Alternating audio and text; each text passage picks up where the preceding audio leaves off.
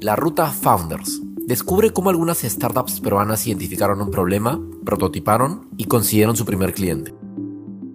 Mateo Suárez es el fundador de Bombo, un daily fantasy que le da la opción a las personas de armar sus equipos de varias ligas entre las eliminatorias, Copa América y ligas europeas. Ellos pertenecen a la séptima generación de Startup Perú. Bombo surgió cuando uno de los amigos de Mateo lo animó a la oportunidad y juntos identificaron que existía un mercado global importante. Siendo un gran fanático del fútbol y emprendedor en serie, Mateo comenzó a buscar desarrolladores. El primer paso fue crear una web que pueda enseñar al usuario qué cosa es el fantasy y que además pueda funcionar operativamente. En estas primeras versiones, ellos mismos subían los resultados, puntajes, goles, tarjetas, jugadores y todo de manera manual. Luego, recién fueron contando cuánta gente ingresaba y todas las métricas de cada semana. Desde el inicio cobraron y llegaron vía amigos que se pasaron la voz. Posteriormente, fueron probando vía pauta publicitaria y también mediante influencers en los medios apalancándose en el fútbol que es el deporte más visto en todo el Perú. Ahora, Bombo hace posible que cada vez más y más hinchas de fútbol en Perú puedan jugar a ser un entrenador de fútbol todas las semanas y hasta ganar dinero real. Escuchemos la entrevista. Por favor, cuéntanos la esencia de Bombo. ¿Qué es lo que ustedes ofrecen? ¿Qué solución o cómo, este, qué servicio le dan a las personas? Bueno, Bombo es un fantasy de fútbol, el cual le da la por, un daily fantasy de fútbol, el cual le da la oportunidad a las personas de armar sus equipos todas las semanas, de diferentes ligas en específico. Por ejemplo, el torneo peruano, la Premier, la Champions, vamos a ofrecer Copa América, vamos a ofrecer eliminatorias, este, y básicamente eso, ¿no? En realidad em, hay muchas veces que te sugieren tratar de emprender algo que no exista o algo que, que nunca haya, haya habido antes en el mercado, pero en nuestro caso no, no es tanto así, este, simplemente vimos algo que funcionaba en, otra, en otras partes del mundo porque la comunidad del fantasy es enorme y decidimos optar por esto. Para que tengan unos números claros, el fantasy argentino, que se llama Grande T, lo juegan 500.000 personas todas las semanas y el fantasy brasilero lo juegan, tienen 8 millones de usuarios aproximadamente. Entonces dijimos ya, o sea, el, el, el, fútbol es uno de los deportes más vistos en el Perú, este, es el deporte más visto, más visto del Perú, de lejos de hecho, y dijimos ya, ¿por qué no el Perú que tenga su propio fantasy este, peruano, ¿no? Y nada, básicamente era un poco crear eso, eh, y eso es. Dale, entiendo. Entonces vayamos, cuéntanos hacia atrás, ¿cuántos, cuántos años retrocedemos hasta que dijiste, pucha, acá hay una oportunidad? Hace un viaje que tuviste? Dos años, no, o sea, en realidad siempre me gustó emprender, yo tengo 23, tengo, tengo esa gente desde que soy joven, y haciendo un emprendimiento, otro que tuve cuando tenía 18, 19, uno de mis amigos que con el que había hecho la, la otra cosa, eh, me dijo, oye, ¿por qué no este, hacemos esto de bombo? ¿Por qué no hacemos esto del fantasy? Y empezamos a a darle vueltas, a buscar más o menos el tamaño de mercado, a, más o menos ver que, que, todo esto, o sea, que de todo este mercado que era global, ¿no? que era un mercado mundial, luego la posibilidad de que en un futuro podíamos hacer buenos ingresos, podíamos este, ser comprados por una empresa más grande, hacer un exit, este, y nada, decidimos empezar a buscarlo, a darle vueltas. Y creo que el primer paso fue encontrar programadores, creo que ese fue el, el primer reto este, que tuvimos, encontrar programadores que de alguna manera se, se adecúen a lo que nosotros necesitábamos, porque al principio obviamente no, no, no, cuentas con plata, entonces encontrar con programadores que trabajen a un precio barato, gratis, era súper, súper complicado. Este, pero nada, nos demoramos como dos meses en hacerlo y, y, lo conseguimos, ¿no? Dale, genial. Cuando ya sabías que esto estaba en otro, que funcionaba en otros lugares y sabías que acá el fútbol era el deporte más visto, hubo una manera adicional con la cual pudieron validar como que, escucha, sí, acá hay lo suficiente como para menos lanzarse en la piscina. ¿Hubo algo más? ¿Eso fue el todo? Eh, en realidad, no. Pasando. simplemente fue el, el hecho de, de, de, de, la curiosidad, de, querer tirarnos a la piscina, ¿no? Ah, o sea, de hecho, de hecho sí, ¿no? O sea, creo que si es que en algún momento o sea, de hecho, empezamos siendo, o sea, el equipo ha ido variando en el tiempo, es un poco loco, ¿no? O sea, siempre fue el, yo siempre he tenido la mentalidad de ir hasta el final, o sea, y hay personas que de alguna manera a veces, si ven algo que no les gusta, ¿no? Como que dicen, no, ahí nomás, ¿no? Creo que... Se siente, ajá. O sea, como que dicen, no, prefiero no, prefiero como que hacer otra cosa. Yo soy un poco diferente, como que le tienes que darle más tiempo a las cosas, tienes que ir probando, porque hay tantas cosas que puedes aprender en el camino. Claro y en realidad sí, o sea, creo que el tiempo en ese sentido al final como que de alguna manera me ha dicho que, que debo seguir haciendo esto porque hay bastantes, este, emprendedores o libros de startup, el libro Lean Startup, que hay, que hay bastantes casos de, de, de, startups que empiezan teniendo una idea y terminan siendo otra idea tipo totalmente diferente, ¿no? Y startups que venden por un año nada, venden tonterías, pero vas probando, vas iterando, vas hablando con tus early adopters, con tus primeros usuarios, hasta chuntarles, a ver, esta es la necesidad, esto es lo que se necesita, esto es lo que tengo que poner en la plataforma, este es el future que tenemos que tener. Esa es la estrategia de marketing que tenemos y creo que eso lo aprendes a lo largo del tiempo, ¿no? Dale. Y una vez que ya decidieron, ok, hay que lanzarnos a la piscina, ¿te acuerdas cómo fue el primer prototipo? Porque este es un, este es un sí, fue un desastre el primer prototipo. O sea, y creo que, o sea, creo que hasta el día de hoy hay problemas. O sea, creo que hasta el día de hoy tenemos que mejorar un montón de cosas. Ahorita creo que estamos con la nueva versión más potente que tenemos. Ya.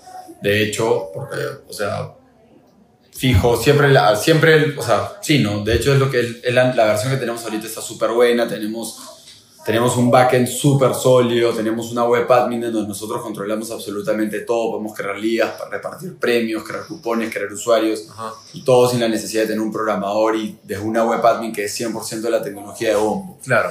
Entonces, este, nada, nuestra, nuestra tecnología ahorita está súper potente, pero obviamente cuando nosotros lo hicimos, por ejemplo, subíamos todos los resultados de, forma manual. Claro. ¿No? Como que o sea, en Bombo se juega en fútbol, hay partidos todas las semanas y todos los, los puntajes, las asistencias, los goles, los amarillas, las rojas, penales tapados, penales fallados, jugador jugó, no jugó, todo era un Excel enorme. Enorme y lo hacíamos de forma manual. Ahora todo el día ya es automatizado y estamos integrados en un API en donde el, claro. todo se actualiza a tiempo real, ¿no? Pero entiendo que igual de todas maneras el primer prototipo les ayudó a entender un montón a los usuarios. O sea, sí, en realidad cada día se va aprendiendo más, ¿no? O sea, se va aprendiendo, se va aprendiendo más en el camino, este... Y nada, o sea, sí, de hecho, mientras más pasos des, creo que vas aprendiendo más y más, ¿no? O sea, lógicamente, lanzar algo al mercado te da, o sea, te, te, empieza a hacer aprender qué es lo que necesitas y qué es lo que no, ¿no? Por eso yo creo que es importante, la, por lo menos, lanzar algo, aunque sea algo, ¿no? O sea, sí creo que, en mi opinión, para validar, creo que la mejor forma de validar es tratar de conseguirlo, tratar de hacer la tecnología más simple posible y tratar de conseguir la primera venta y validar si es que el negocio puede tener tracción o no. ¿Te acuerdas cuál fue la primera cosa? O sea, que los usuarios entren a la página, que tengan la gana de seleccionar los jugadores, que la información esté disponible. O sea, ¿el primer prototipo se centró en algo en específico? No, simplemente se centró en que funcione. Que funcione ya como algo general. y, funcione, y sí, te, digo, soy sincero, cuando lanzamos no, no teníamos clara cuáles eran las métricas claves, cuáles eran la, lo, que, lo que nos teníamos que, que enfocar, no teníamos clave este, el porcentaje de conversión, o sea, lo importante que era tener un porcentaje de conversión, este, hacer un funnel ¿no? de registros, cuántas personas se registraron, cuántas personas no hicieron nada, cuántas personas armaron un equipo cuántas personas pagaron una vez, cuántas personas volvieron a recomprar. no teníamos claro nada, ¿no? Como te digo, son cosas que se van aprendiendo en el camino. Porque cuando tú tienes algo, vas y le dices a la persona, oye, tengo esto. Entonces la persona te dice, ya, deberías mejorarlo en esto. Claro. Entonces tú después de eso dices, ya, ahora tengo esto. Y viene otra persona y te dice, ya, pero ahora necesitas esto. claro, es, una, es una curva de aprendizaje, ¿no? Este, entonces, nada, eso. Eh, algo que también hemos aprendido bastante son de nuestros inversionistas, eh, que cerramos, tuvimos una ronda el año pasado, este, pero nos, como te digo, nos, han, nos ha ayudado full el hecho de tener directorios con todas estas personas que, que ya han invertido en startups antes.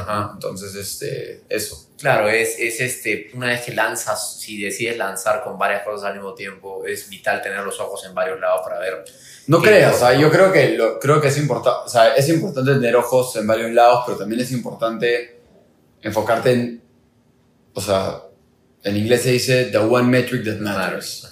¿no? Entonces, enfocarte en esa métrica que importa. Obviamente yo ahorita estoy volviéndome loco porque, o sea, estoy metiendo un montón de cosas. Trato de vender todas las semanas, trato de sacar métricas, preparar los directorios, este, eh, propongo nuevas, nuevas, soluciones de, nuevas soluciones de, de, venta, nuevos canales de venta, armo nuevos funnels, o sea, hay mil cosas en el día a día, pero creo que todo eso tiene que estar, o sea, todas, todas esas cosas que tú tienes que, tienes, que haces se tienen que reflejar en una, o sea, en un, en un goal, o sea, tú pones varias cosas, varias actividades que tú tienes que hacer, pero te tienes que enfocar en una métrica. Muchas veces deriva directamente a la venta, ¿no?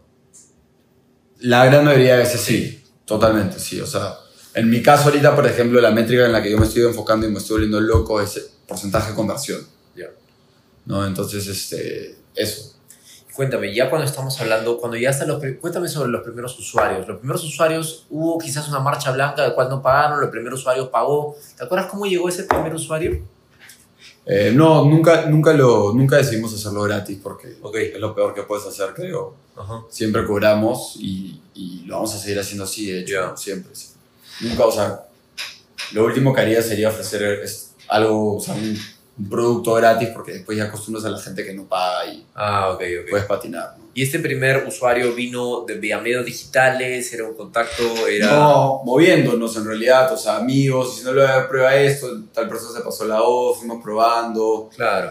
Vas, probando, ¿no? Vas viendo de repente podemos invertir en Facebook, de repente podemos hablar con algunos influencers, este, vas viendo, vas, probando Twitter, ¿no? Vas, vas, vas, viendo los diferentes canales de venta que, que puedes llegar a usar y, y tratas de ver qué es lo que más lo que más te funciona. Porque lo bueno es que acá estás apalancado de lo que mencionabas, que es el deporte más conocido, el deporte más visto, sí, sí, está en todos lados. O sea, ahora es, el deporte más visto, pero lo, Bombo es un juego nuevo en Perú. Ah, bueno, sí. Es algo nuevo, es algo que o sea, no es como que ya veo fútbol y qué haces, es enseñarle al usuario qué cosa es el fantasy.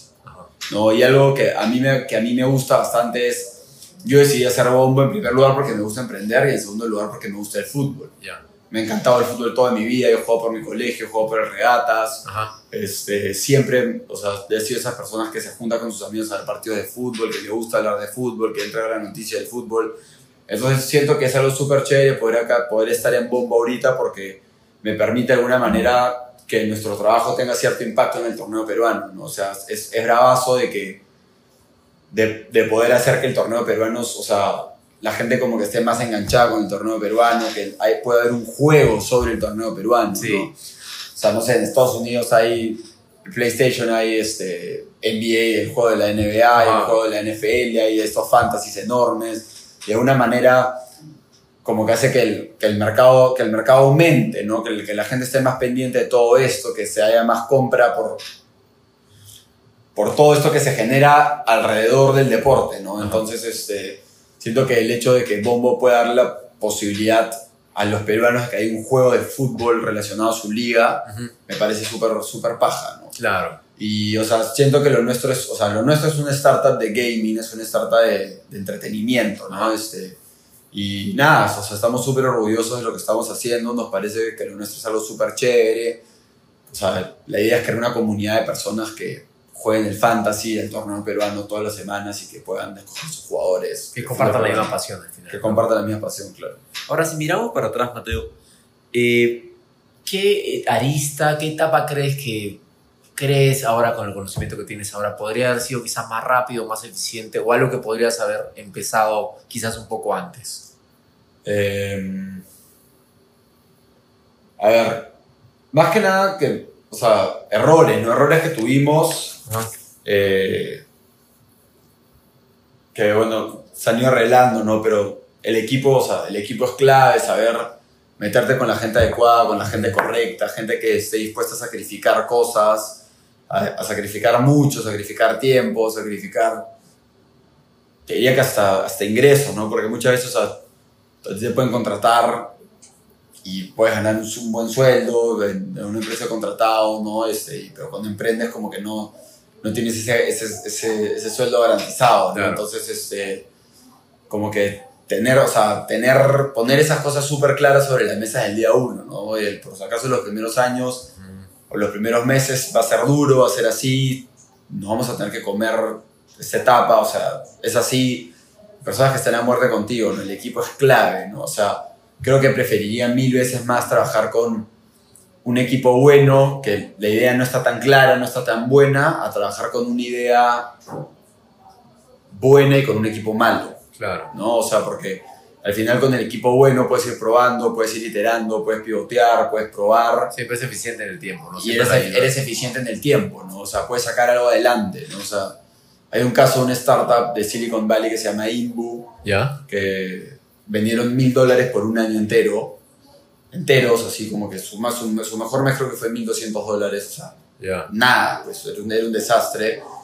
Pero probaron, probaron, probaron, probaron, probaron, probaron, probaron y ahora es una startup que vende 50 millones de dólares anualmente. Pero, o sea, imagínate lo que fue ese año. Pues, o sea, llegar todos los días a tu casa pensando que estás vendiendo mil dólares al mes, te quieres cortar las venas.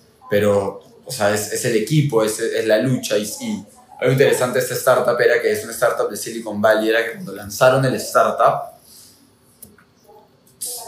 hubo mucha expectativa porque se, se conocía mucho al, al, equipo, o sea, las personas que estaban detrás del startup. O sea, sabía, la, la, gente sabía que este startup tenía programadores buenos, tenía gente que ejecutaba bien, gente que había armado buena estrategia, gente que sabía vender. Pero sin embargo, o sea, mira, o sea, fue un equipo bueno que le tomó un año, lo, o sea, empezar a, a, tener esa curva de crecimiento y a que sigue constante, ¿no? Entonces, creo que eso es importante. Dale. ¿Y algún emprendedor específico que, que, que, esté escuchando este podcast, no solo, quizás también enfocado en la parte de gaming y de entretenimiento, qué recomendación podría darle a la hora de entrar a este mercado con ese tipo de usuarios? Eh, o de ah, emprendedores también. Lo primero que yo trataría de saber es digitalmente qué, qué tipo de cliente tengo. ¿no? Yeah. O sea, recuerdo que cuando empezamos a hacer Facebook Ads, uh -huh. este, que fue, tuve, tuve ayuda de uno del equipo de marketing digital de uno de nuestros inversionistas, era empezar a, a, segmentar bien las audiencias, ¿no? Audiencias, personas que les guste el fútbol, personas que les guste las apuestas y un lookalike audience de personas que tengan los mismos intereses de registros que ya tenemos. Ya. Yeah. Entonces, este, eso es clave, ¿no? Saber, saber identificar bien cuánto puede ser tu costo por registro a través de cada, uh -huh. de cada, de cada tipo de audiencia, Ajá. medirlo, porque Facebook, Facebook te lo permite. Ajá. Medir, tener métricas claves, o sea, tener data, saber procesar bien tu data este, creo que todo eso ayuda, ¿no? O sea, decir que desde el día uno ya puedes empezar a medir data, puedes empezar a medir tasas de recompra, puedes empezar a medir fanos, creo que eso, eso es eso es súper importante. Porque parece que este público está, manifiesta bien sus intereses en cuanto a redes sociales, ¿no? En cuanto, o sea, está bien conectado, pues es más identificable que otros. O sea, lo nuestro, nuestro modelo de negocio es B2C. Ya. Yeah. 100%, ¿me entiendes? O sea, B2B creo que obviamente cambiaría un poco porque cambiaría totalmente de hecho porque es mucho más chamba comercial, mucho más chamba ir a vender un software, ir a vender sí. un producto empresa, ¿no? Lo nuestro es 100% B2C, o sea, Bombo va a vivir, esperemos que viva, de estos clientes, que de, personas individuales, ¿no? De poder tener una masa crítica de 50.000 personas que se registran y jueguen en Bombo.